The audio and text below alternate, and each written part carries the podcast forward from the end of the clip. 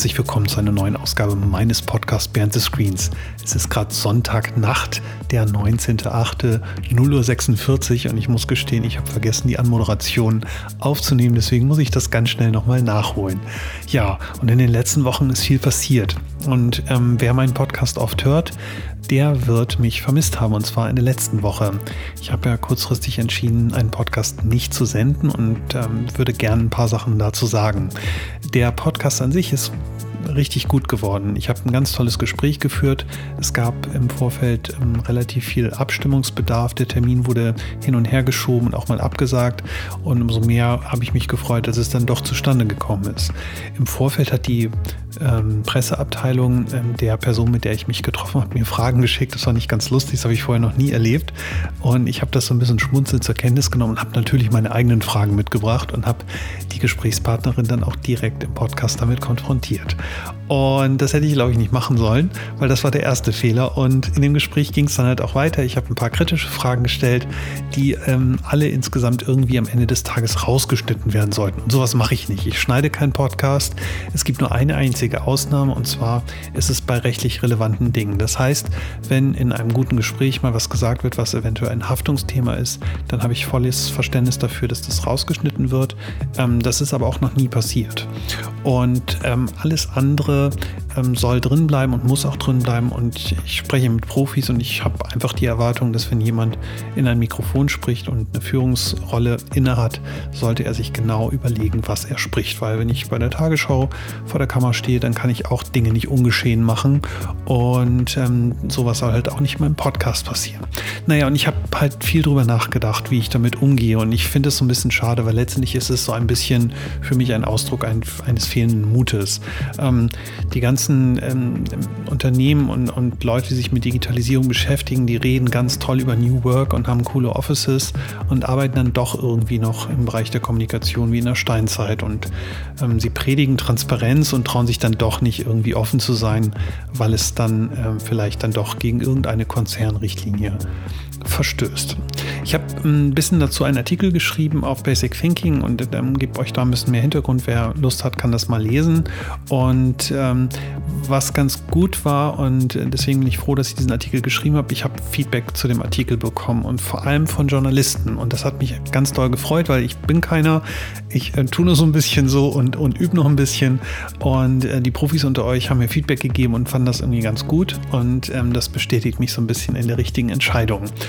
Und gleichzeitig habe ich damit eine Entscheidung getroffen für die Zukunft. Und zwar, Behind the Screen soll kein PR-Kanal sein für irgendwelche Werbebotschaften von Unternehmen. Ich habe Bock auf echte Geschichten und auf echte Menschen. Und deswegen wird es in Zukunft nur noch Leute geben, ähm, die Gefahrensucher sind, die ohne Freigabe Ja sagen, die sich nicht nochmal anhören wollen und die irgendwelche Dinge rausschneiden. Das heißt in Zukunft nur noch die Wilden, die Crazy Ones, wie Steve Jobs mal gesagt hat. Und ähm, ich bemühe mich weiterhin, solche Leute zu finden und alle Presseabteilungen, die das hören, wenn ihr euch nicht traut, dann ruft mich gar nicht an, sonst komme ich nämlich auch nicht. So, kommen wir mal zum heutigen Podcast. Ich war in Dachau und ich musste leider fliegen. Tut mir leid, das ging zeitlich nicht anders. Also saß ich im Flugzeug, habe aber den Flug kompensiert. Ähm, vielleicht wer dazu noch Fragen hat, Agencies for Future, googelt mal den Hashtag. Auch da ähm, gibt es ganz viele ähm, neue Entwicklungen. Da werde ich in Zukunft nochmal drauf eingehen. Wie gesagt, ich war in Dachau und habe mich mit einem ähm, mit einem Großhändler getroffen, mit einem technischen Großhändler und zwar mit Max Meister von Ludwig Meister. Das ist ein Unternehmen, das ist schon etwas über 100 Jahre alt und ähm, ist ein sogenannter technischer Großhändler. Das heißt, wenn irgendein Unternehmen irgendwelche Dichtungen, Schrauben oder sonst irgendwelche Teile braucht, ähm, wird sowas bei Ludwig Meister bestellt. Und man fragt sich, was macht Behind the Screens bei Ludwig Meister? Und ich habe mir diese Frage auch gestellt. Ähm, wenn man dann da ist, ist man extrem beeindruckt, weil da war wahnsinnig viel Technologie im Spiel ist und auch eine unglaubliche Unternehmenskultur. Ähm, das heißt, das sind gerade dann die Unternehmen, die vielleicht in der Presse ein bisschen leiser sind, aber im Hintergrund wahnsinnig viel ähm, an Digitalisierung arbeiten und auch schon ganz viel umgesetzt haben. Dort gibt es eine komplett automatisierte Logistik. Es gibt unglaublich viele ähm, Software-Schnittstellen. es gibt Big Data-Lösungen, mit der versuchten, mit der versucht wird, kundenorientiert neue äh, Sales-Modelle aufzubauen und so weiter. Seite. Mich hat das wahnsinnig begeistert. Ich durfte leider in dem Gespräch nicht über alles sprechen, weil vieles auch ähm, Firmen, Firmengeheimnis äh, ist. Aber ähm, ich kann euch diesen Podcast trotzdem sehr ans Herz legen. Und auch wenn ihr nicht so im B2B zu Hause seid oder euch dafür interessiert, ähm, es macht trotzdem Spaß, ähm, dem Max zuzuhören. Und jetzt wünsche ich euch ganz viel Spaß und sage Tschüss und bis bald. Heute bin ich im wunderschönen Dachau bei München und ich treffe Max Meister. Es hat endlich geklappt. Wir ähm, haben lange versucht, einen Termin zu finden. Max ist äh, einer von drei Geschäftsführern von Ludwig Meister, einem der erfolgreichsten und ich würde sagen der digitalsten technischen Großhändler in Deutschland. Herzlich willkommen, Max. Ja, danke. Äh, schön, dass du da bist. Schön, dass ich da sein kann. Ähm, es gibt eine Geschichte zu uns, äh, die, äh, die sollten wir vielleicht den Zuhörern ganz kurz erzählen, weil wir kennen uns schon ganz lange und wir haben uns heute jetzt das erste Mal persönlich getroffen. Ähm, wir haben uns aber, oder wir hatten das erste Mal Kontakt miteinander, das war 2008 und ähm, wer den wunderschönen Podcast von Andreas Loff kennt, das Ziel ist im Weg, da gibt es eine Folge, da erzähle ich von einer Rallye, die ich mal mit einem sehr entfernten Bekannten gefahren bin. Das war 2008 oder 2007, ich weiß gar nicht mehr ganz genau. Und ähm, du bist auch Defender-Fan und hast das irgendwie mitbekommen bekommen und du hast uns damals gesponsert mit einem Werkzeugkasten, den ich übrigens immer noch habe. Äh, wie ist es damals dazu gekommen? Wie hast du uns gefunden? Ähm, also in dem Fall war es so, ich habe äh, hab äh, die hilflo etwas hilflosen Versuche gesehen, wie ihr das alles organisiert und es waren relativ viele Sachen, die ihr gleichzeitig machen musstet.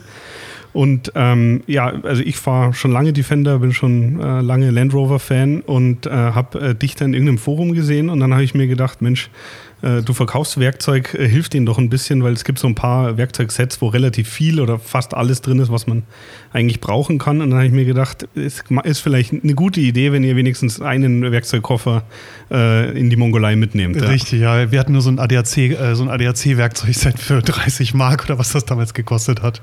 Und äh, euer Werkzeug hat uns übrigens äh, bei einer sehr, sehr äh, großen Panne geholfen. Uns ist ja die Kardanwelle damals abgerissen. Oh, mhm. und da gibt es irgendwie so ein komisches Kreuz und irgendwie, also ich kann mich erinnern, dass wir irgendwo in der Wüste waren und euer Werkzeug unser Leben gerettet hat. Ja, genau. Also mit dem 13er Vielzahn kann man ganz gut, äh, glaube ich, die die Kardanwelle wechseln. Ja. ja, so hieß das, glaube ich. ja, aber so viel äh, zum, zum Privaten. Ähm, was ganz interessant ist, ich habe äh, intern natürlich erzählt, die Leute fragen immer, was kommt als nächstes, wer kommt als nächstes, was sind die Themen? Und ich habe gesagt, ich fahre nach München ähm, und ähm, treffe, treffe Ludwig Meister. Das kennt aber natürlich gar keiner, äh, was ich ein bisschen schade finde. Ähm, man muss wissen, ähm, du hast vor ein paar Monaten einen Preis bekommen als der beste, ähm, wie ist die genaue Bezeichnung, die, die beste umgesetzte Digitalstrategie? Genau, also wir haben keine keinen Preis bekommen für das schönste gemalte Bild, das wir nicht realisiert haben, sage ich immer, sondern wir haben wirklich äh, beim Digital Commerce Day haben wir eine Auszeichnung bekommen für die beste Umsetzung der Digitalstrategie. Und weil wir auf Umsetzung stolz sind und nicht immer nur auf Ideen, äh, sind wir auf den Preis auch tatsächlich äh, sehr stolz, ja.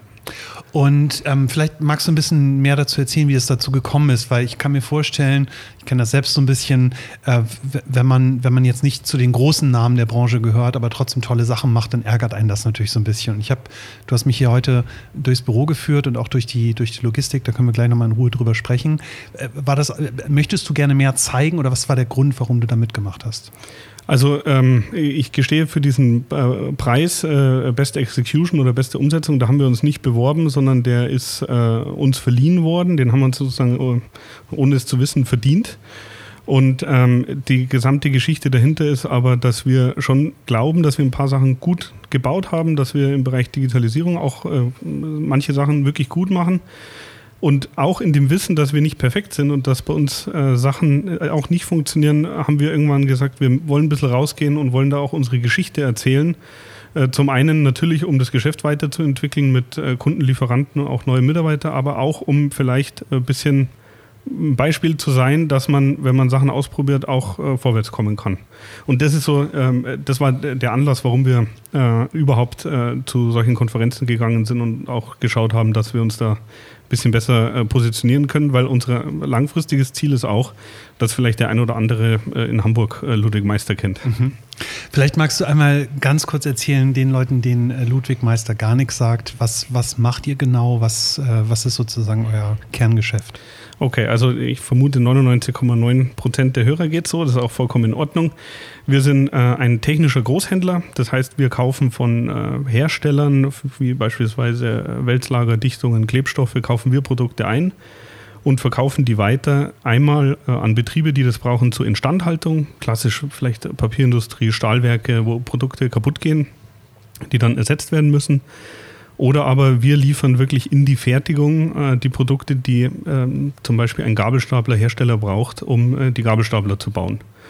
Und ähm, man nennt die Branche, in der wir sind, klassisch äh, Produktionsverbindungshandel. Das heißt, wir verbinden die Hersteller mit den Endkunden, mit den äh, Firmen, die die Produkte verbauen oder eben äh, reparieren müssen. Und unsere Branche ist sehr groß, gibt ganz, ganz viele in Deutschland, gibt viele auch richtig gute Firmen und äh, viele, die auch äh, deutlich größer sind wie wir. Das ist ähm, eine ganz alte Branche, äh, die sozusagen der klassische äh, Großhandel, ja, das war unsere Funktion auch immer.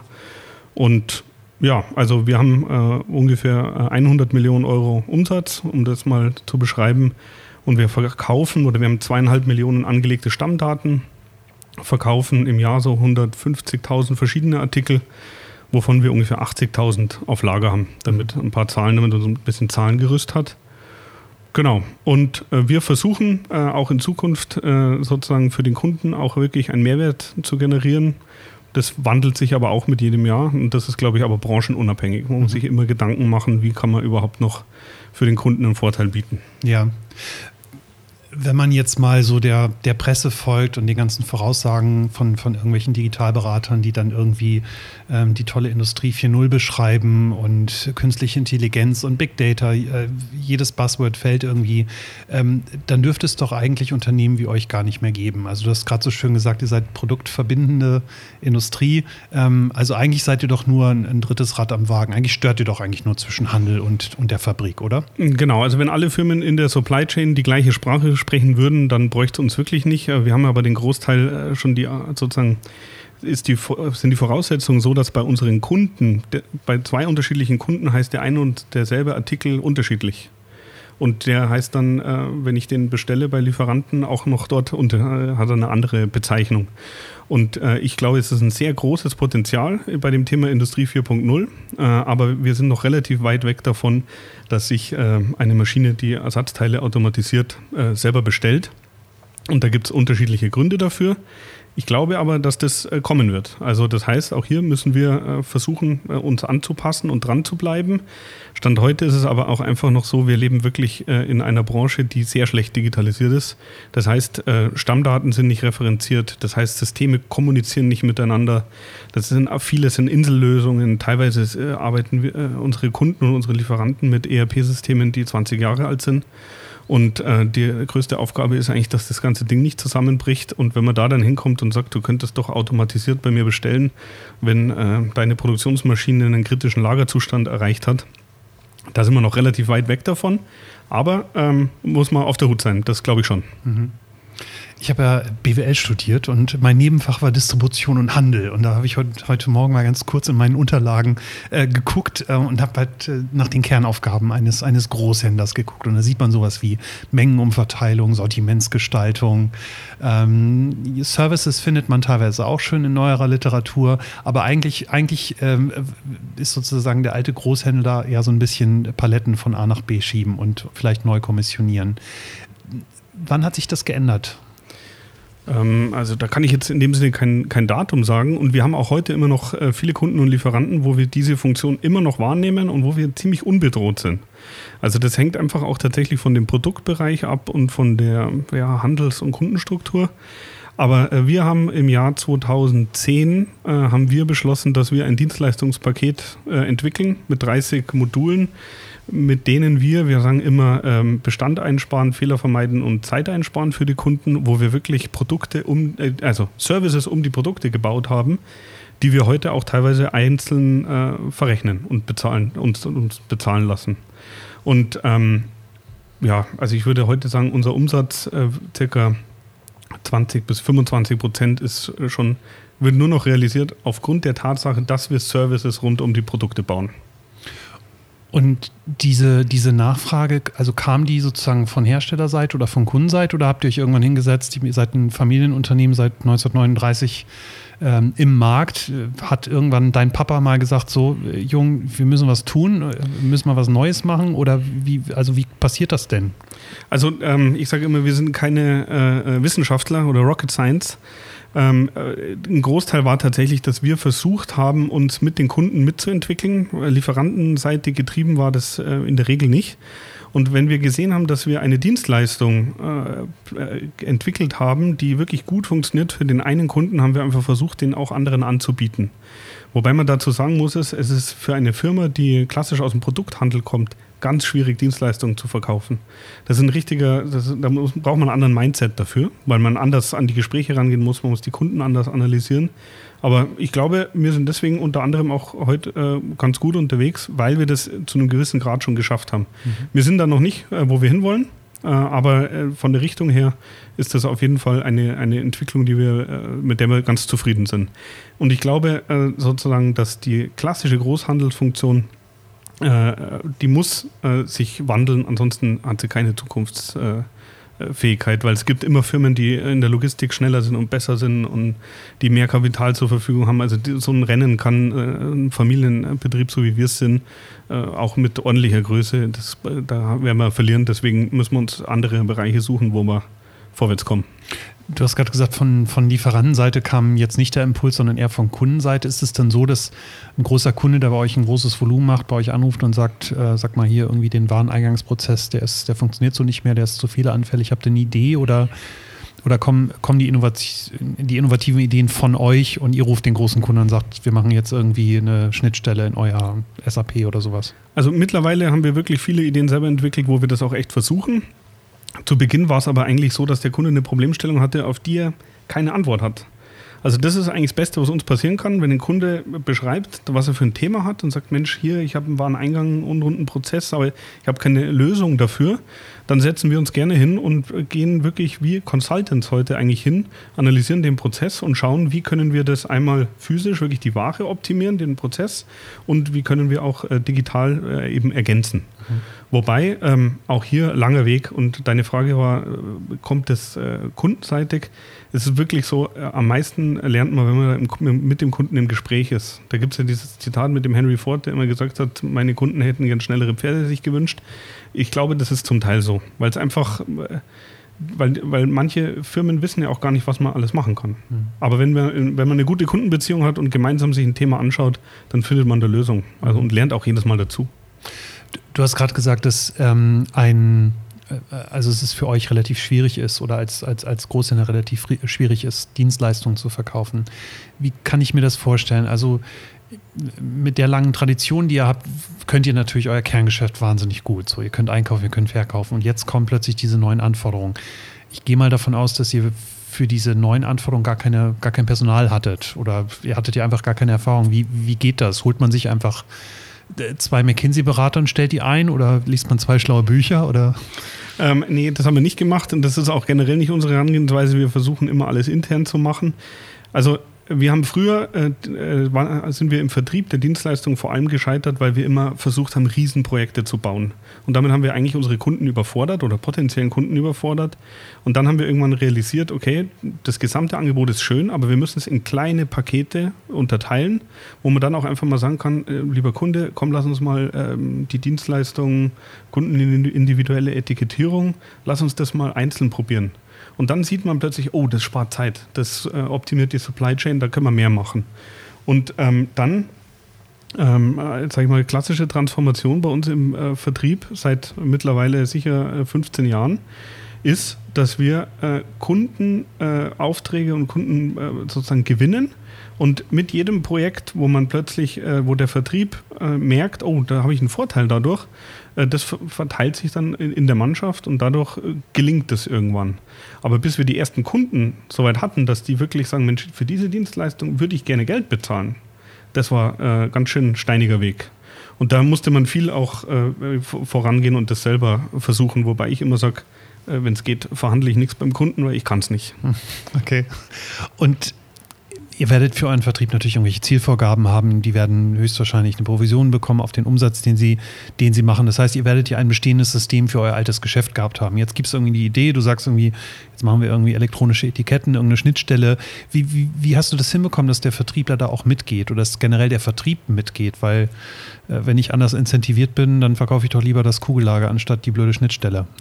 Äh, das ist äh, vollkommen richtig, wobei man hier klar sagen muss, ist, äh, wenn man einmal sieht, dass wir uns differenzieren können beim Kunden und ich spreche plötzlich, auch wenn ich ein klassischer Weltslagerverkäufer bin, ich spreche plötzlich beim Kunden über Versorgungskonzepte, über Anbindungskonzepte und ähnliches, da hat man einfach auch eine andere Position als der Wettbewerb. Und wenn man da plötzlich sieht, ich habe Erfolge, dann wird das sozusagen die Unterstützung des klassischen Vertriebs.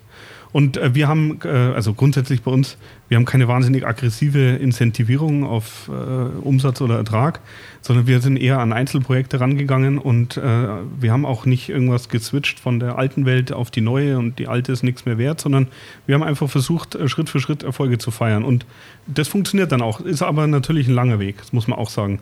Also wir haben angefangen mit dem Dienstleistung Plus, glaube ich, 2010 also 2012 hatten wir schon wirklich äh, ganz gute Umsätze, aber das erste Jahr, da, das, äh, das musste sich entwickeln. Das war äh, eine lange Reise, sage ich immer. Ja. Und war das für dich oder für euch als Unternehmen klar, dass das eine digitale Reise wird? Oder, oder ging es einfach nur daran zu sagen, also natürlich will man wachsen, man möchte eine schöne Kundenentwicklung haben, dann kann man ja auch überlegen zu sagen, ihr, keine Ahnung, ihr optimiert euer Sortiment oder ihr liefert schneller und es gibt ein Overnight plus irgendwas. Also wie kam es, dass es auch ein technisches Thema war? Weil ich kann mir vorstellen, und das erlebe ich in meiner täglichen Arbeit, viele Unternehmen, gerade mittelständische Unternehmen, haben natürlich wahnsinnige Angst vor der Digitalisierung oder generell vor Technologie. Das, was ihr hier macht, ist schon beeindruckend. Wir kommen da gleich drauf.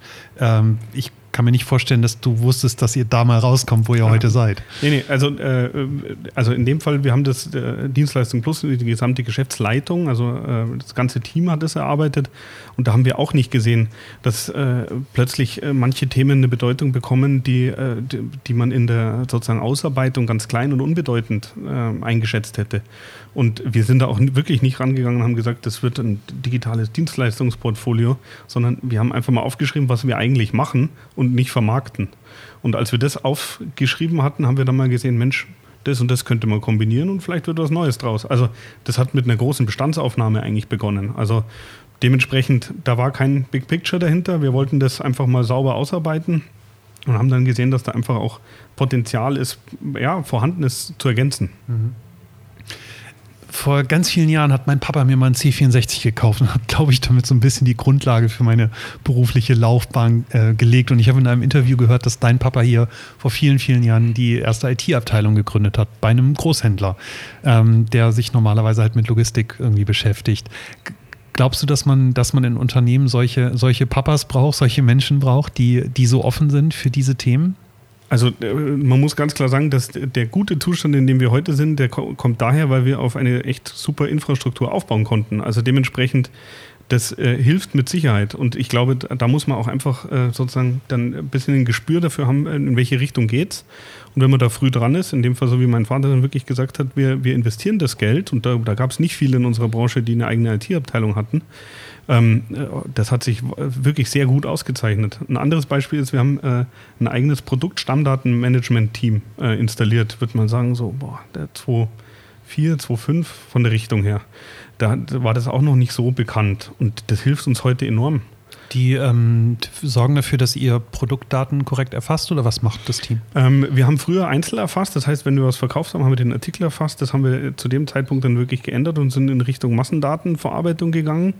Und dann waren die eigentlich eher dafür verantwortlich, dass ganze Kataloge eingespielt wurden, eine saubere Referenzierung von Lieferanten, Artikelstamm zu uns und dass insgesamt äh, die Qualität von den Artikelstämmen, die wir angelegt haben, bei zweieinhalb Millionen Artikel einfach eine möglichst hohe Qualität hat. Mhm. Und ähm, dadurch gibt es bei uns nicht mehr sowas wie Diversartikel oder Angebotsartikel und solche Geschichten. Das, äh, das versuchen wir komplett zu streichen. Mhm. Ich, ich mag nochmal auf deinen Vater zurückzukommen, ja, weil ich glaube, dass das wichtig ist. Ähm, was ich mich immer frage, so große Unternehmen wie Scheffler oder sowas, also du hast gerade gesagt, die ganzen Marktteilnehmer können nicht miteinander sprechen. Es gibt unterschiedliche Standards, es gibt unterschiedliche Bezeichnungen, unterschiedliche Artikelnummern. Jetzt kommt ihr als relativ kleines Unternehmen, ich glaube, ihr habt 300 Mitarbeiter, 100 mhm. Millionen Umsatz, also ein guter deutscher Mittelstand und ihr macht alles besser und alles, alles toll und so, so wie es halt sein soll. Warum kriegen die Großen das nicht hin? Haben die, das, haben die dieses Unternehmerische verlernt? Weil wenn ich dir so zuhöre, hört sich das so logisch an. Ihr setzt euch hin, sitzt irgendwie in einer Runde und sagt, guck mal, das können wir, das können wir doch vermarkten. Das klingt für mich nach Unternehmer sein. Äh, ja, wobei, also ich muss erstmal einschränken, bei uns läuft natürlich nicht alles super. Also äh, wir zeigen die Sachen, die gut laufen, aber wir haben viele Sachen, wo wir auch äh, wirklich noch unsere Hausaufgaben machen.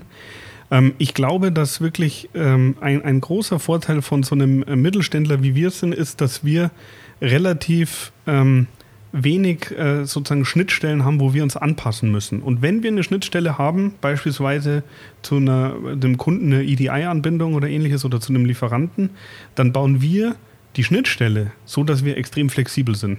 Und ich glaube, das ist für ganz große Firmen sehr schwierig, weil die teilweise auch zusammengekaufte Systeme ähm, äh, integrieren müssen, Schnittstellen zwischen vier verschiedenen SAP-Releases haben und ähnliches. Und da, glaube ich, haben wir als äh, ja, äh, mittelständischer Betrieb wirklich einen Vorteil. Und es ist auch so, wir, wir gucken heute, dass diese Datenstruktur, die wir haben, mit einer Datenbank, wo alles zusammenläuft, dass wir die natürlich auch behalten. Und ähm, da war jetzt, ist jetzt nicht so, dass wir da ein wahnsinniges Transformationsprojekt äh, machen mussten, weil wir 14 verschiedene Datenbanken hatten, sondern in dem Fall hat unsere IT das schon immer versucht, super schlank zu halten. Ich habe das ja nicht kapiert. Also ich weiß nicht, äh, was da die Vor- und Nachteile sind, aber heute kann ich sagen, dass uns das gut tut. Ähm, dementsprechend äh, glaube ich sozusagen diese Datenstruktur im Hintergrund, die, die niemand sieht, wo man auch nicht dafür gelobt wird, auf keiner Konferenz und in keinem Gespräch und von gar nichts und von niemandem, dass die, wenn man mal sauber hat, dann ist, hat man viele Vorteile, weil man einfach viel, viel schlanker arbeiten kann. Mhm. Und ich glaube, da kommt uns eben heute zugute, dass wir da schon immer drauf geguckt haben. Mhm. War, war, das schwierig, das durchzuhalten? Weil ich kann mir das vorstellen. Also, ich habe bei Neues mal diesen Artikel geschrieben zum Thema Digitalisierung als Fassadenanstrich. Das heißt, die Leute machen draußen irgendwie eine hübsche Webseite machen eine hübsche App, aber im Hintergrund läuft eigentlich alles genauso wie früher. War das intern ein Problem? Weil ihr habt sicher natürlich Zeit und Geld investiert. Ihr habt äh, höchstwahrscheinlich auch Nieder äh, Niederlagen erlebt in der Zeit. Äh, Gab es hier Mitarbeiter, die gesagt haben, was, was, macht der, was macht der eigentlich da den ganzen Tag? Der hier, der übernimmt jetzt und jetzt haut er das Geld raus? Ähm, also in dem Fall ist es tatsächlich so, dass wir Digitalisierung schon eigentlich vor der Zeit, wo ich äh, Geschäftsführer geworden bin oder me meine Schwester oder auch äh, der Herr Meier, äh, dass wir auch da schon da immer den Fokus drauf hatten. Also wirklich lange schon. Wir haben nicht so viel investiert und wir haben nicht so viel äh, Zeit und äh, Ressourcen investiert. Dementsprechend glaube ich, war, der, äh, war, war die Skepsis da nicht ganz so groß. Man muss aber ganz klar sagen, also wir digitalisieren, ich sage immer in Anführungszeichen, wirklich schon seit, seit vielen Jahren an unserem Unternehmen rum. Und wir haben immer noch Bereiche, wo ich äh, zwischendrin erschrecke und sage, Mensch, wie, äh, wie, wie, wie, der Prozess sieht so aus. Aber man kann halt auch nur eins nach dem anderen machen. Und ähm, das war, glaube ich, äh, das war, oder das ist eine Stärke von unserem Unternehmen, dass wir irgendwann mal gesagt haben, bevor ich einen großen Plan mache und dann drei Jahre lang an irgendeinem Release oder ERP-Einführung oder was weiß ich was arbeite, dass wir gesagt haben, lieber in kleine Projekte zerlegen und dann Schritt für Schritt abarbeiten. Und das ist manchmal für die Mitarbeiter, aber auch für die Geschäftsführung äh, total äh, schwierig, weil die keinen Fortschritt sehen in den Bereichen, die einem selber wichtig sind. Kön könnte jetzt ja sein, ich bin für Einkauf verantwortlich. Jetzt haben, das letzte halbe Jahr haben wir im Einkauf nicht viel entwickelt. Da ging nicht viel vorwärts. Aber wir können halt nur eins nach dem anderen machen. Und da verstehe ich jeden Mitarbeiter oder auch in anderen Unternehmen jeden, der sagt, Mensch, wieso machen die denn dieses eine Thema, kommen die nicht vorwärts? Aber man, man hat nicht unbegrenzt äh, Kapazitäten und Ressourcen. Und deswegen muss man sich fokussieren und eins nach dem anderen machen. Mhm. Ich habe ähm, hier auf dem Weg hierher nach Dachau, ich wurde abgeholt, ich wurde, du hattest mir einen Fahrer geschickt, totaler Luxus. Ähm, falls Stuttgart zuhört, so kann man es auch machen. Ähm, und äh, ich fand es ganz interessant. Wir hatten eine halbe Stunde gerade im Auto. Der Herr Fest, das ist euer, ich glaube, euer Hausmeister ja. oder so ein bisschen Mädchen für alles, äh, hat mir ein bisschen erzählt und er wusste ganz genau, was du machst und was, was ihr macht. Und ich finde das immer, ich, ich mag solche Gespräche, weil man da ein Unternehmen von der anderen Seite kennenlernt. Er war, er war ganz begeistert und war auch, der war für die Themen Feuer und Flamme, obwohl mhm. das natürlich gar nicht irgendwie so sein, sein tägliches Arbeiten ist, weil er halt hier andere Dinge zu tun hat. Wie, wie, wie bekommst du das hin, dass, dass du dass du in allen Ebenen, in allen Bereichen dieses, dieses Feuer entfachen kannst? Also ähm, unsere, unsere Mission ist, dass wir wirklich äh, Industriebetriebe so gut äh, versorgen wollen mit Ersatzteilen und Produktionsmaterial, dass die äh, produzieren können und dass die vorwärts gehen können und dass wir die unterstützen. Und ich glaube, dass man das bei uns eigentlich in allen Bereichen merkt. Und immer wenn wir irgendwie was, was Neues machen, dann äh, ist das nicht so schwierig, äh, das zu erklären, sondern wir, wir machen das, weil wir äh, sozusagen die Supply Chain unserer Kunden optimieren wollen. Und äh, wenn man da immer wieder drüber redet und immer wieder genau erklärt, warum wir das machen, dann glaube ich, ist auch das Bild innerhalb von der Firma sozusagen äh, das Richtige. Dann wissen die auch, äh, warum wir, keine Ahnung, irgendwas in der Logistik umbauen und dann, dann kann man da auch eher mithelfen, weil man weiß, warum man das macht. Mhm. In dem Fall freut es mich natürlich, wenn du den Eindruck auf dem, äh, auf dem Transport äh, vom Flughafen hierher hattest, weil das ist natürlich ein schönes Ergebnis. Also das äh, freut mich natürlich zu hören. Ja. ja. Wie ist es denn, wie ist es denn eigentlich bei eurem Wettbewerb? Weil ich habe ähm, das, was man über euch sieht, ihr habt eigene Entwickler, ihr macht Suchmaschinenoptimierung, äh, ihr habt, äh, ihr habt Content Marketing schon gehabt, da, da, wussten viele noch gar nicht, was das ist. Also ihr macht total viel, total richtig. Ähm, äh, seid ihr so ein bisschen die digitalen Nestbeschmutzer in eurer Branche oder, oder, oder blicken die Wettbewerber zu euch auf und sagen hier, was der Ludwig Meister da macht, das ist schon ganz schön cool? Also nachdem wir sehr viele Wettbewerber, Wettbewerber haben, die uns auch ordentlich einheizen und wir jeden Tag im Wettbewerb sind, äh, glaube ich nicht, dass die das alle denken. Äh, wir haben aber irgendwann echt beschlossen, äh, wir nennen das bei uns Ludwig Meister Style. Äh, wir haben gesagt, wir konzentrieren uns auf uns. Also wirklich, ich habe früher alles Mögliche analysiert, was der Wettbewerb gemacht hat und ich war unglücklich über jede Werbebroschüre, die der rausgebracht hat. Aber ich habe nie hinterfragt, ob die Dienstleistung, die er da anpreist, ob er die auch echt abliefert. Und äh, wir haben irgendwann mal gesagt, Mensch, wir müssen uns auf uns konzentrieren. Und zwar nicht, weil wir die Superhelden sind, sondern weil wir einfach die Ressourcen sparen müssen. Wir konzentrieren uns auf uns und wir wollen gucken, dass wir vorwärts kommen. Deswegen kann ich nicht genau, wirklich nicht genau sagen, wie die Wettbewerber uns sehen. Wir haben viele gute, es sind viele, die viel, viel größer sind als wir. Und das ist auch in Ordnung. Ähm, das, das bleibt auch immer so.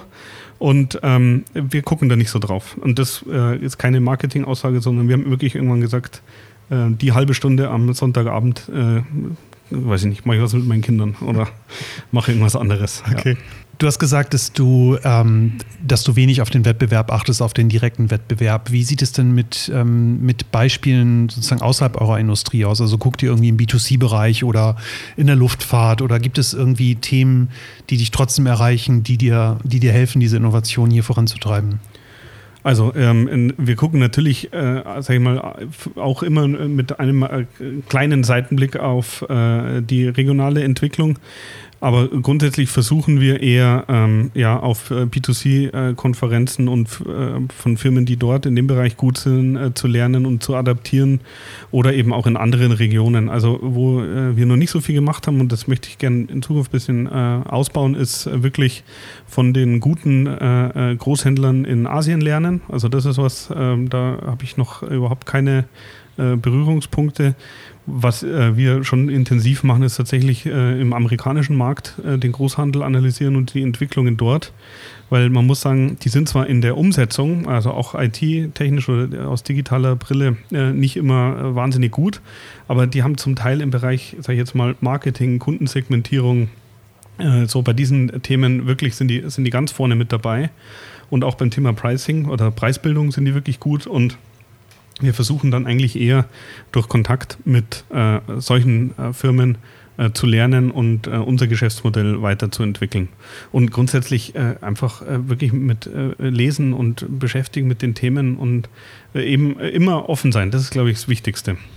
Das heißt, du packst deine Führungskräfte ein und ihr fahrt nach Vietnam oder in Silicon Valley und guckt euch das so an, so das, was die anderen auch machen, oder habt ihr einen anderen Trick? Ähm, also äh, bisher haben wir das noch nicht gemacht. Ähm, ich war tatsächlich ein paar Mal schon in den USA und äh, bin dort, äh, habe dort wirklich äh, Handelsreisen gemacht und habe da viele verschiedene Händler besucht und äh, dann versuche ich das so ein bisschen sozusagen kondensiert mitzubringen und einfach mal zu berichten, zum Beispiel äh, über interessante Vorträge auf Konferenzen oder ähnliches.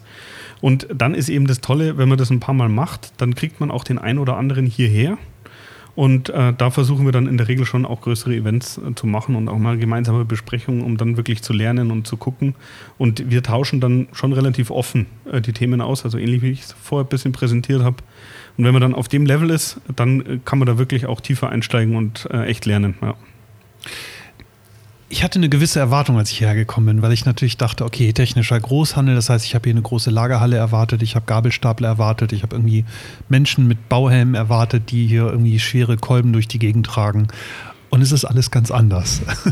es ist ein, äh, ein wunderschönes Bürogebäude in Dachau und ähm, die, das beeindruckendste, du hast mich ja einmal durchgeführt, das beeindruckendste ist eine Hauptzentralhalle, in der, in der eine große Maschine steht, ein sogenannter ein sogenanntes Autostore. Ich weiß gar nicht ja. den richtigen Artikel. Was habt ihr da bitte gebaut? Kannst du das einmal beschreiben? Also äh, das äh, Autostore ist eine, ähm, sag ich mal, Logistikanlage, die extrem kompakt viele, viele Behälter lagert, wo äh, auf ein, immer auf äh, einem Turm 24 Kisten stehen und oben fahren die Roboter und können diese Kisten ausgraben, mal ganz abstrakt gesprochen. Und der eigentliche Trick dabei ist wirklich, äh, deren Slogan ist äh, Stop Air Housing. Das, äh, die Idee, dass einfach dahinter die Roboter fahren oben und nicht mehr in irgendwelchen Gängen. Und dadurch hat man einfach sehr, sehr viele Artikel auf kleinster Fläche. Und weil wir viele, viele Artikel haben, die sehr klein ist, ist das natürlich optimal. Also es gibt andere technische Großhändler, die, da sind sehr viele Stapler unterwegs. Bei uns ist das, spielt das nicht so die große Rolle. Und ähm, als wir angefangen haben mit dem Projekt, das war Ende 2012, äh, da war die Technik noch nicht so bekannt. Heute ist das, äh, nutzen viele Firmen äh, diese Logistiktechnik. Ich sage aber immer, wir differenzieren uns, weil wir halt viel Software drumherum gebaut haben ähm, und heute Teile der Lagerverwaltungssoftware auch wirklich selber entwickelt haben. Genau. Heute sieht das cool aus. Äh, also wir kriegen immer viel äh, positives Feedback. Die Logistiktechnik an sich ist äh, wirklich mittlerweile verbreitet. Aber äh, die Kombination, äh, glaube ich, mit der Softwarelandschaft ist das, warum dann am Ende auch eine gewisse Begeisterung bei uns immer noch herrscht, obwohl jetzt hier seit äh, fast sieben Jahren äh, Roboter rumfahren, was mhm. wir früher auch nicht gedacht hätten. Ja, das habe ich auch, das war so mein erster Gedanke, als ich das gesehen habe. Also es ist natürlich wahnsinnig beeindruckend, es ist wirklich, wirklich toll. Äh, googelt das mal, Autostore, ich denke, da wird man irgendwelche äh, Videos bei, bei YouTube finden. Und gleichzeitig habe ich dann gedacht, naja, gut, jetzt ist halt, äh, jetzt fahren hier halt Roboter rum und das ist dann, und dann ist Digitalisierung halt fertig. Wie, wie nutzt ihr dieses System? Also wie bringt euch dieses System eigentlich aufs nächste Level? Also wie, wie könnt ihr im, im Prinzip eure bestehenden Geschäftsmodelle wirklich verändern durch so ein System? Oder hat das, spielt das System überhaupt dabei eine Rolle? Weil du hast gesagt, ihr habt Software selbst geschrieben. Also das spielt meiner Meinung nach eine sehr große Rolle. Das haben wir aber am Anfang auch nicht gewusst. Also wir haben äh, die ganze äh, Bestandsverwaltung, äh, das heißt, welche Artikel liegen wo und diese ganze Auftragssteuerung, also welche Aufträge werden an das System äh, übertragen und äh, die ganze Buchungen im Hintergrund, also im Wareneingang, wenn ich Artikel in die Boxen lege oder in der Kommissionierung, also im Warenausgang, wenn ich Artikel aus den Kisten nehme und die verschicken will zu unseren Kunden. Diese ganzen Prozesse, die haben wir selber gebaut. Und ähm, wir haben realisiert, in dem Prozess äh, der wirklich Inbetriebnahme von dem System oder von diesem ganzen Projekt, haben wir gesehen, wie viele kundenindividuelle Prozesse wir in einer Handregalanlage, wo Mitarbeiter mit Papier durchgelaufen sind, realisiert haben. Und ich habe früher immer gedacht, ich habe Ahnung von unserer Logistik und was wir hier machen und habe aber realisiert, wir haben so viele Prozesse, die kannte ich überhaupt nicht. Und ähm, das, glaube ich, ist äh, dann, das war äh, sozusagen auch ein Glücksfall, dass wir uns dann entschieden haben, komm, wir machen das selber und wir versuchen alle kundenindividuellen Prozesse, einen, äh, sozusagen einen Prozess, Pro, Prozess, Step by Step in den Standard zu integrieren.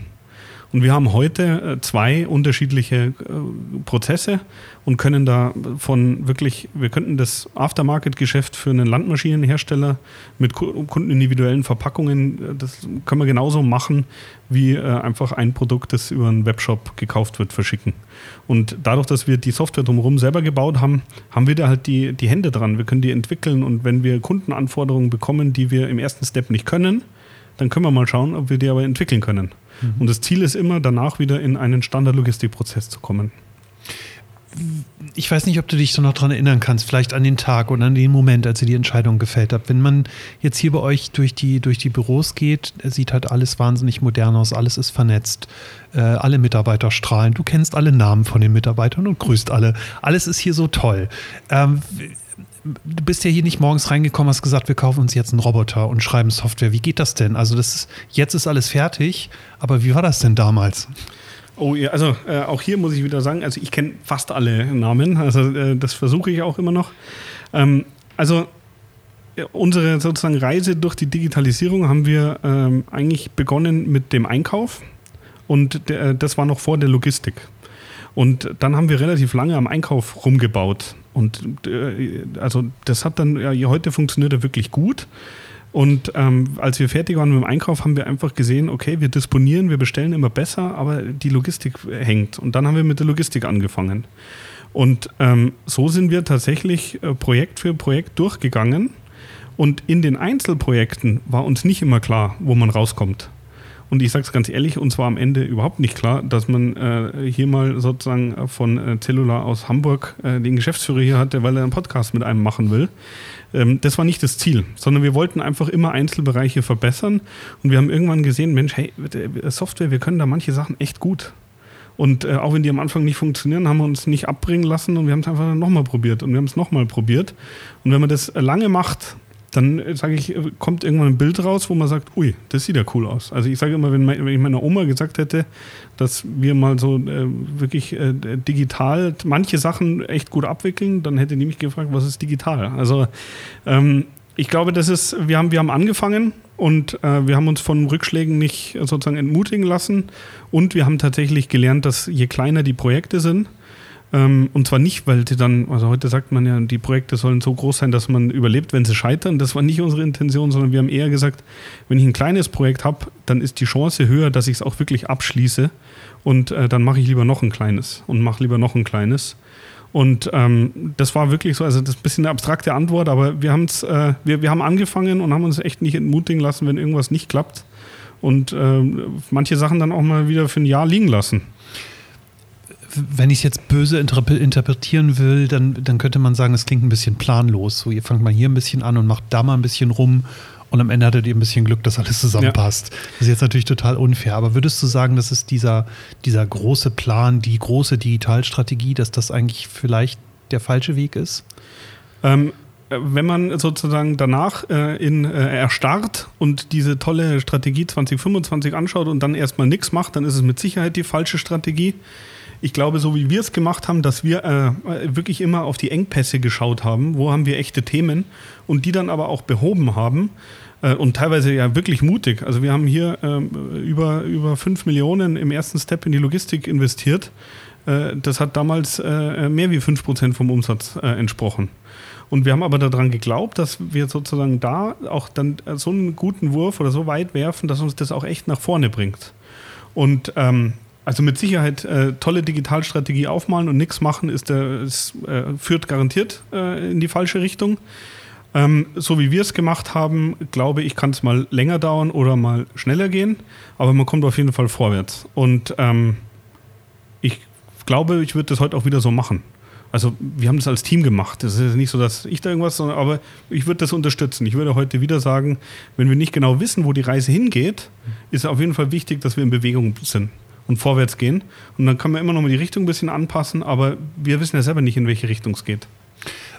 War das für eure Organisation nicht ein komplett neues Gefühl? Weil in der Regel ist es ja so, wenn du ein Unternehmen hast, was eine gewisse Größe hat, dann, ähm, dann gibt es bestehende Prozesse, dann gibt es auch bestimmte Traditionen, wie Dinge zu laufen haben oder wie ein Projekt läuft. Manchmal ganz strukturiert, manchmal komplett unstrukturiert.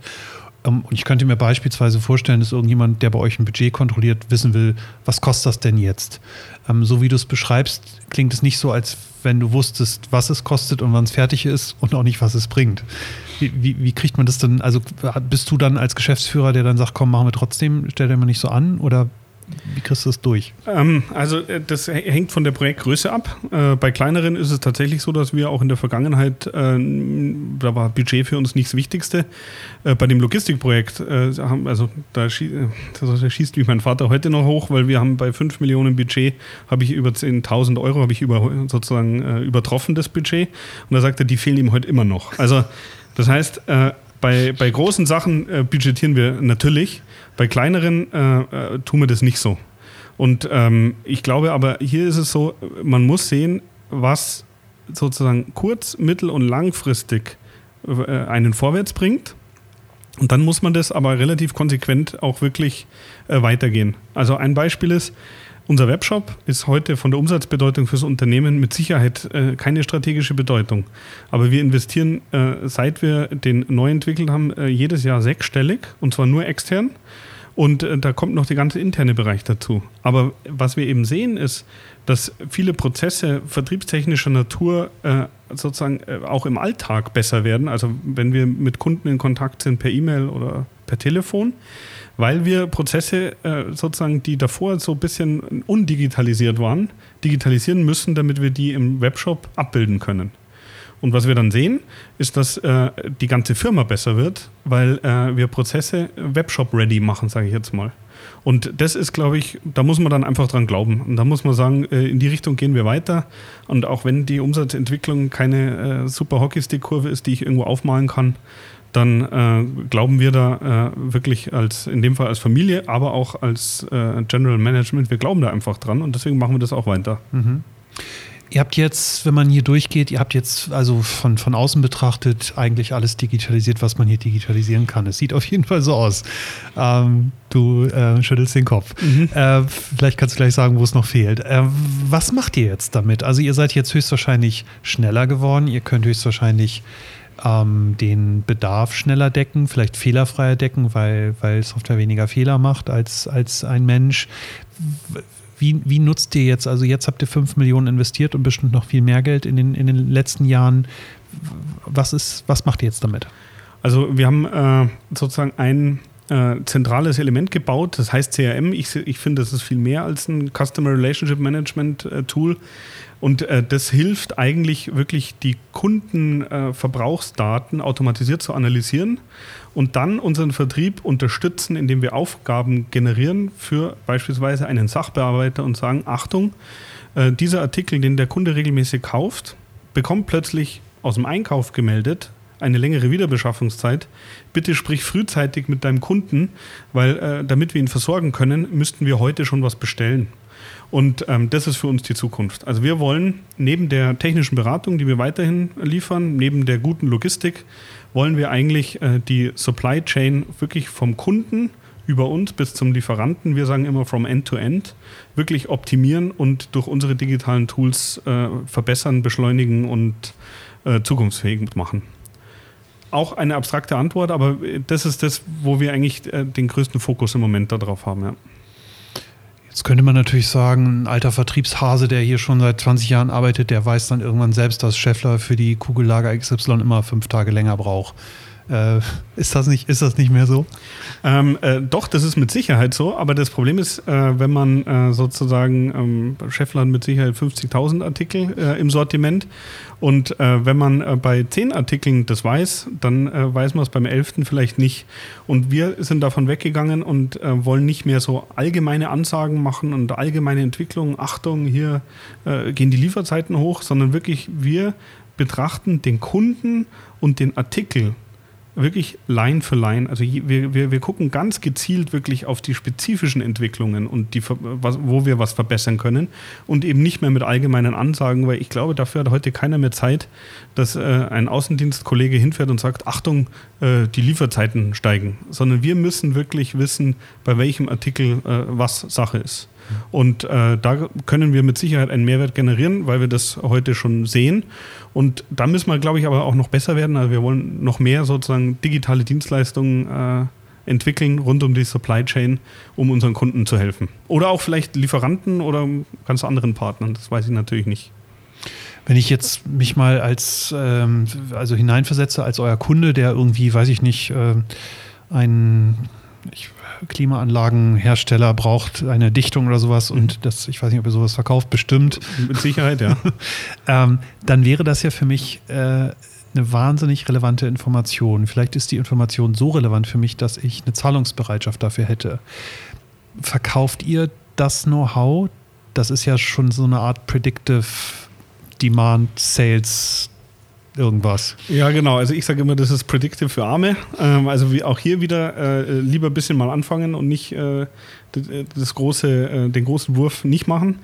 Ähm, also unser Ziel ist auf jeden Fall, oder da arbeiten wir dran, äh, an einem eigenen Modell, wo wir auch hier sozusagen mit automatisierten Schnittstellen und mit automatisierter Darstellung, äh, mit Kundencockpits und ähnlichem äh, echten Mehrwert generieren können. Äh, Stand heute ist es tatsächlich noch so, diese Services äh, äh, funktionieren eigentlich nur in der persönlichen Bearbeitung im Moment, weil wir auch wirklich, natürlich, es gibt Firmen wie Amazon, die werden immer schneller und größer sein. Deswegen, was ist der, den, der Asset, den wir haben, ist, wir, wir, wir haben technisch kompetente Leute, die gut fundiert beim Kunden anrufen können oder vorbeifahren können. Und wir versuchen eher noch im Moment äh, über die Schiene auch wirklich äh, Kundenbindung zu generieren. Wie ich eingangs gesagt habe, Dienstleistungsverkauf für einen Händler ist sauschwer, also wirklich. Und digitale Dienstleistungen verkaufen ist noch mal schwerer. Ich glaube aber, dass wir da hinkommen. Bin mir sehr sicher. Äh, wir versuchen hier äh, echt äh, Schritt für Schritt vorwärts zu kommen und ich bin mir sicher, dass wir irgendwann sagen, das ist ein wichtiger Bestandteil unserer Firma. Könnte es dann irgendwann eine zweite GmbH geben, eine Ludwig Meister IO in Berlin mit einem coolen Büro, wo ihr dann Software verkauft? Ähm, äh, das glaube ich, wird es mit Sicherheit nicht äh, geben, äh, weil ich der festen Überzeugung bin, dass äh, die Investitionen, die wir in äh, Software, IT und Digitalisierung, äh, das, die wir tätigen, die rechtfertigen sich nur, wenn die auch eine Verbesserung des Kerngeschäfts wirklich immer mit sich ziehen. Ansonsten könnten wir das gar nicht machen. Und ähm, das ist nicht unsere DNA. Also wir wollen kein, äh, keine Ahnung, Venture Capital äh, oder irgendwelchen Incubator-Programs machen oder sowas. Das, das ist nicht, wir, wir wollen wirklich äh, hands-on das selber wirklich im Betrieb weiterentwickeln und ähm, das Tolle ist ja auch einfach, wenn man sozusagen die Kombination hat aus äh, einem bestehenden Handelsgeschäft und ich habe einfach viele Orderlines, ich habe viele äh, Daten, die, die ich sozusagen auch äh, lieferantenseitig generiere, dann habe ich einfach schon immer was, worauf ich aufbauen kann, worauf ich Dinge testen kann und ich muss nicht immer alles neu entwickeln. Und deswegen ähm, Stand heute ist, überlegen wir in die Richtung nicht. Ähm, möchte ich jetzt nicht ausschließen in Zukunft, aber im Moment äh, gehen, gehen, unsere Gedanken da nicht in die Richtung. Wir, sind, wir haben noch genügend zu tun in der Digitalisierung von äh, Ludwig Meister, not.io. Also. Du hast ein bisschen auch gesagt, dass, äh, dass nicht alle Dinge geklappt haben. Natürlich redet ihr über die Dinge, die geklappt haben. Was sind denn so die ein, zwei, die ein, zwei Dinge, wo ihr es so richtig versemmelt habt? Also ähm, ein Beispiel ist, äh, und da haben wir insgesamt noch echt eine Baustelle, das ist das Thema Preisbildung. Und das liegt einfach daran, weil im B2B das Thema Preisbildung ganz, ganz äh, komplex ist. Es läuft viel über ein gewisses Regelwerk, dann viel über Marktwissen, da sind auch viel, äh, einfach viele Fragezeichen. Und ähm, da habe ich eine Software, also klassischer Top-Down. Top-Down-Fehler. Äh, da habe ich eine Software gefunden äh, aus USA, die hat automatisiert Kundensegmente berücksichtigt und dann einen gewissen Preis vorgeschlagen, äh, so Price Range, äh, die, die man wahrscheinlich erzielen könnte für dieses Produkt bei diesem Kunden. Und ähm, das haben wir auch äh, getestet und äh, die Preise waren eigentlich auch, also die, die, der Inhalt, der rauskam, war ganz gut, aber die Usability war sehr schlecht. Äh, wir mussten immer aus dem ERP eine Tastenkombination drücken, dass die Daten dann äh, sozusagen in der URL geöffnet wurden. Und das war äh, sehr unhandy. Jetzt für die Menschen, die das benutzt haben. Für die Menschen, die das benutzt okay. haben. Und da haben wir, also das, das, war für mich das klassische Learning. Wir hatten das für sechs Monate äh, gemietet oder äh, Software as a Service. Und ähm, das war auch äh, relativ teuer und ähm, die Ergebnisse waren gut. Aber äh, also A, habe ich das Projekt da nicht gut gemacht, weil ich wirklich äh, den Input von den Leuten, die es wirklich benutzen, äh, nicht berücksichtigt habe. Und äh, ich habe vollkommen äh, unterschätzt, wie wichtig das ist, äh, dass, der, dass sich das auch gut anfühlt für die Mitarbeiter. Da können die Ergebnisse noch so gut sein, wenn das unhandy ist und wenn da äh, unpraktische Prozesse dahinter sind, dann klappt das nicht. Und äh, das war äh, also in dem Fall mein, mein größtes Softwareprojekt. Das, ich habe nichts gemacht, ich habe es ausgesucht und habe gedacht, das ist eine gute Idee, habe das als Problematik erkannt bei uns, wir müssen da besser werden. Ist aber auch heute noch so, aber das, ähm, äh, in dem Fall wirklich nicht gut gelaufen. Ja. Das heißt, nach wie vor eine Baustelle. Und wie wollt ihr es lösen? Ähm, weiß ich, wenn ich ehrlich bin, nicht. Wir haben einen Bereich im CRM äh, bei uns integriert, wo wir sozusagen zumindest mal die Entwicklung der, der Preisgefüge bei einem Kunden ein bisschen mittracken. Da wollen wir mal gucken, was für Ergebnisse rauskommen. Aber wir haben äh, Stand heute noch keine gute Lösung. Und ähm, das Ziel ist aber, dass wir das wirklich mal äh, deutlich verbessern.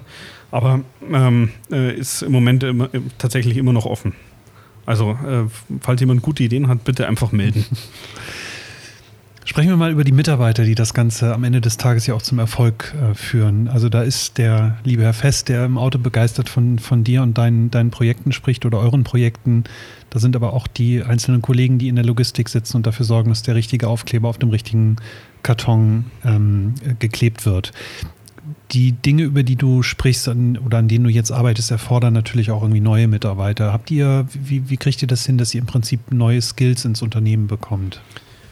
Also ähm, äh, grundsätzlich ist es so, dass wir, ähm, wenn wir äh, neue Mitarbeiter suchen, wo wir auch vielleicht äh, Skills brauchen, die wir heute nicht haben, immer noch relativ gut finden. Also das ist äh, immer wieder überraschend. Wir suchen jetzt zum Beispiel einen eigenen äh, E-Business Manager, der nur äh, für den Aufbau einer neuen Schnittstelle zu Kunden sozusagen tätig sein soll und auch dann teilweise vertrieblich beim Kunden. Und da haben wir echt gute Bewerbungen bekommen. Hat mich selber überrascht. Aber ich glaube, da ist der, der Standort ein Vorteil. Aber ich glaube auch, dass die Story, die wir mittlerweile versuchen, sozusagen ein bisschen zu erzählen, ja, im Bereich Content Marketing, dass das äh, uns im Bereich Employer Branding echt hilft. Also das heißt, für neue Kollegen äh, dann und Kolleginnen natürlich, äh, das hilft es, glaube ich, ist die Ausgangslage, obwohl wir sozusagen ein KMU sind, ganz gut. Ähm, bei der äh, sozusagen Entwicklung von bestehendem Personal, ich glaube, da hilft, äh, da, da, muss einem jedem klar sein, dass man ähm, immer sozusagen, man darf nicht so viel erwarten, sondern Schritt für Schritt. Und ähm, also wir haben einen Fall, äh, ein Mitarbeiter, der hat äh, bei der Autostore in Betriebnahme äh, im Lager gearbeitet, der arbeitet heute als ERP-Entwickler bei uns. Da muss man ganz ehrlich sagen, das gibt es natürlich nicht oft. Aber ähm, wenn man äh, offen, ehrlich äh, sozusagen die Probleme anspricht, äh, die, die Chancen aber auch aufzeigt und dann äh, im Einzelfall diesen ganz mühsamen Weg geht, dass man immer zusammen spricht, abstimmt, bespricht, abstimmt, dann gibt es da tolle Entwicklungen. Und ähm, da muss man auch dann einfach zufrieden sein und sagen, Mensch, das geht genau in die Richtung und dann, wenn es ein halbes Jahr länger dauert, dauert es halt länger. Aber Seid ihr von, von dieser New Work-Welle betroffen? Weil, äh, wenn man hier so durchgeht, merkt man das irgendwie nicht. Also, es, gibt hier keine Bällebäder oder Obstkörbe. Also, ich habe keine gesehen, auf jeden Fall. Äh, um es jetzt mal mit allen Klischees zu beschreiben. Also, bekommt ihr das hier mit oder ist das gar kein Thema in eurer Branche? Oder in Dachau, hier draußen im Industriegebiet? Ja, ähm, äh, nee, ich glaube, also grundsätzlich ist es so, ähm, äh, wir haben jetzt natürlich das Thema, dass wir, äh, wir, wir, wir versuchen, äh, immer realistisch alles zu machen, was wir machen können und manche Sachen, die halt nicht gehen, die äh, und die, die kommen dann als Vorschlag, dann sagen wir auch, okay, Freunde, das geht halt nicht. Aus finanziellen, äh, aus finanziellen Gründen oder auch vielleicht, weil man es einfach nicht möchte, weil wir sagen, Mensch, das passt irgendwie nicht zu uns. Und wenn man hier in äh, sozusagen äh, eine, eine sozusagen authentische Linie hat, dann äh, glaube ich, verstehen das auch viele und können das auch immer nachvollziehen. Mir persönlich, also äh, wir haben jetzt hier hinten so im Sommer so Liegestühle draußen. Das war für uns schon fast eine revolutionäre Anschaffung. Aber äh, da haben mir sicher fünf äh, Kolleginnen und Kollegen geschrieben, sehr cool, da liegen wir gerne mittags. Und ähm, klar, wir versuchen die Sachen, die wir machen können, äh, auch wirklich zu tun. Grundsätzlich bin ich aber der Überzeugung, äh, viel wichtiger als äh, irgendwelche Goodies außenrum ist, äh, dass die Aufgabe Spaß macht, dass wirklich das Team äh, funktioniert und äh, dass, wenn es Probleme gibt, dass man die offen und ehrlich anspricht und zwar in beide Richtungen. Also nicht nur, dass ich mich irgendwie aufreg, sondern dass man wirklich ehrliches Feedback gibt, aber auch dann äh, verkraftet, wenn es der Mitarbeiter oder die Mitarbeiterin einem selber gibt. Ich glaube, dass das viel wichtiger ist äh, als ja, äh, ein Kicker. Hast, hast du, bist du so ein bisschen für eine neue Kultur ähm, als Sinnbild da oder bist du anders als dein Papa? Ich habe jetzt deinen Papa gerade draußen getroffen. Ähm, ich weiß, weiß nicht, wie alt er ist. Wir haben uns gerade kurz die Hand geschüttelt, aber er ist natürlich noch sicher eine, eine andere Schule, auch eine andere Führungsschule. Ist das, bist, bist, bringst du da neuen Wind mit?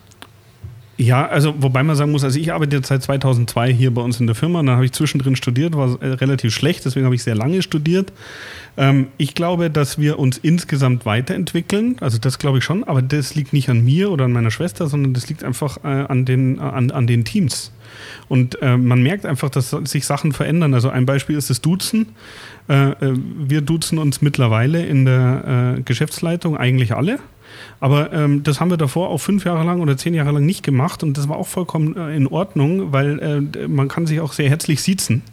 Und ähm, man merkt aber einfach, also wenn ich jetzt halt auf eine Konferenz gehe und muss meinen Kollegen vorstellen und sagen, ja, also das ist der Herr so und so und äh, ich duze aber den, den ich davor zum ersten Mal gesehen habe, weil das da vielleicht der Umgangston ist, dann passt es halt nicht mehr und da muss man drüber nachdenken und muss man vielleicht Sachen anpassen. Und ähm, ich, also ich glaube nicht, dass ich dafür irgendwas stehe. Oder meine Schwester. So, ich glaube, äh, Veränderung ist einfach äh, überall da und dann, die muss man annehmen. Mhm.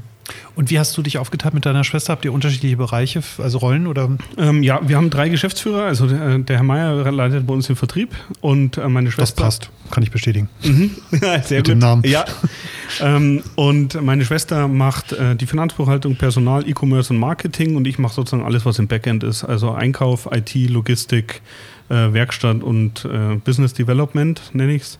Und ähm, es ist aber auch so, wir arbeiten relativ eng zusammen. Also es ist jetzt nicht so, dass wir uns äh, zwischendrin immer vier Wochen lang nicht sehen, sondern man, wir sind ein äh, Mittelständler. Das muss man auch einfach ehrlich äh, sagen, ja.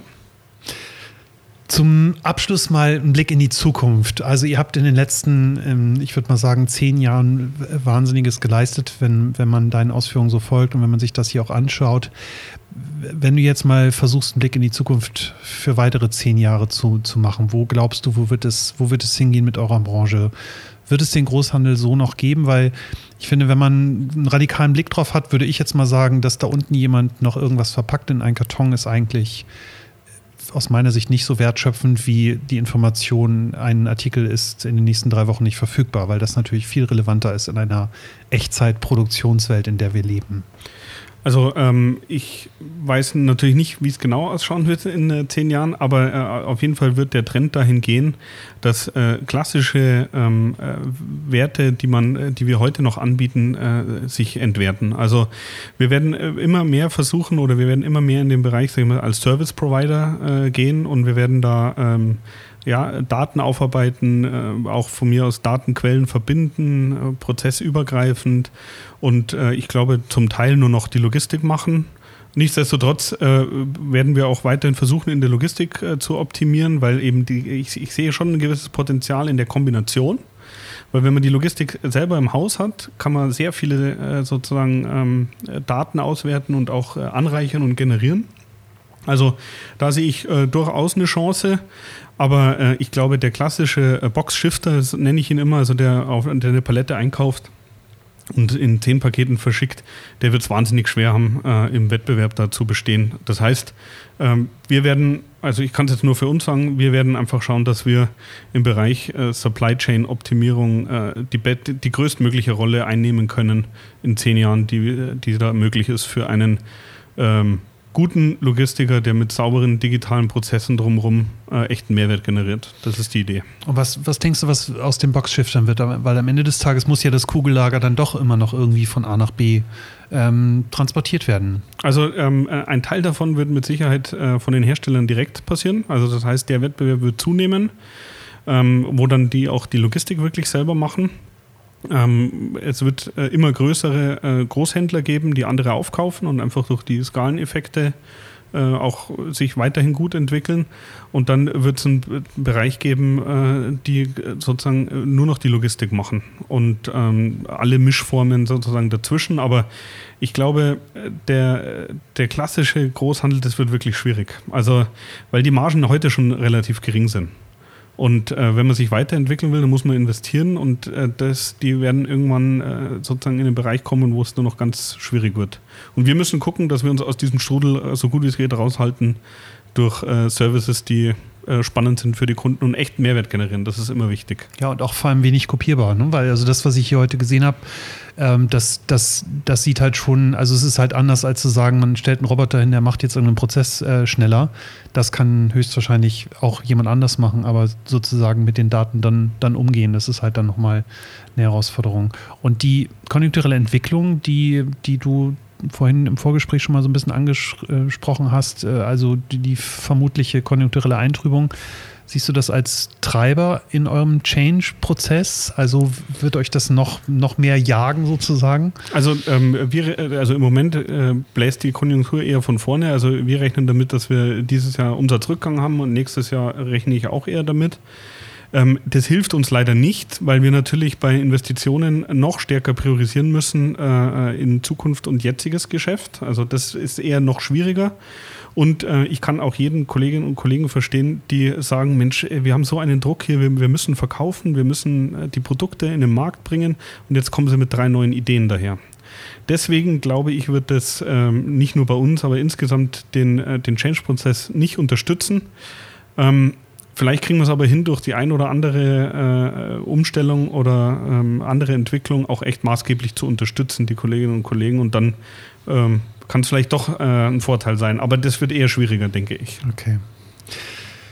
Max, es hat mir wahnsinnig Spaß gemacht. Ich habe ähm, in der Vorbereitung habe ich gedacht, Mensch, Großhandel, das ist irgendwie so langweilig und irgendwie Paletten von A nach B schieben. Und ähm, ich erlebe das immer so oft in meinen Gesprächen, wenn ich dann die, die Menschen besuche, Menschen wie dich und Unternehmen besuche, ähm, sieht die Welt plötzlich ganz anders aus. Ähm, ich kann allen Zuhörern nur empfehlen, googelt mal nach Max Meister und ähm, nach Ludwig Meister, dem Unternehmen dahinter und schaut euch mal an, was hier, was hier gemacht wird. Bewerbt euch hier, wenn ihr ein, eine Stelle in diesem, in diesem Bereich sucht. Das ist wirklich beeindruckend, auch äh, softwareseitig wirklich beeindruckend. Ähm, Finde das ganz toll. Finde es fast schade, dass wir als Cellular keine Dichtungsringe oder sowas brauchen, sonst wäre ich gern dein Kunde und würde das gerne mal ausprobieren. Ja, Vielen Dank äh, für die netten Worte. Ich habe ja, äh, als wir das Gespräch ausgemacht haben, habe ich dir geschrieben, dass du ja in der Regel sehr, sehr große äh, Firmen in deinem Podcast als Gast hast. Aber ich finde es einfach auch wichtig, dass kleinere Firmen, die auch Sachen echt gut machen, vielleicht ein bisschen inspirieren und ein bisschen neuen Winter reinbringen und würde mich freuen, wenn das in irgendeiner Form auch wirklich rüberkommt. Ja, das ist, also Größe ist da nicht alles. Die Großen sind gut in der Kommunikation, aber wenn man dann hinter die Fassade guckt, ist es dann halt oft anders und hier ist es genau umgekehrt. Ähm, letztendlich ähm, bildet ihr dann ja auch das Rückgrat der Wirtschaft und dann auch sicher vielleicht der digitalen Wirtschaft in Zukunft. Max, vielen, vielen Dank, hat Spaß gemacht und bis zum nächsten Mal. Tschüss. Super, danke.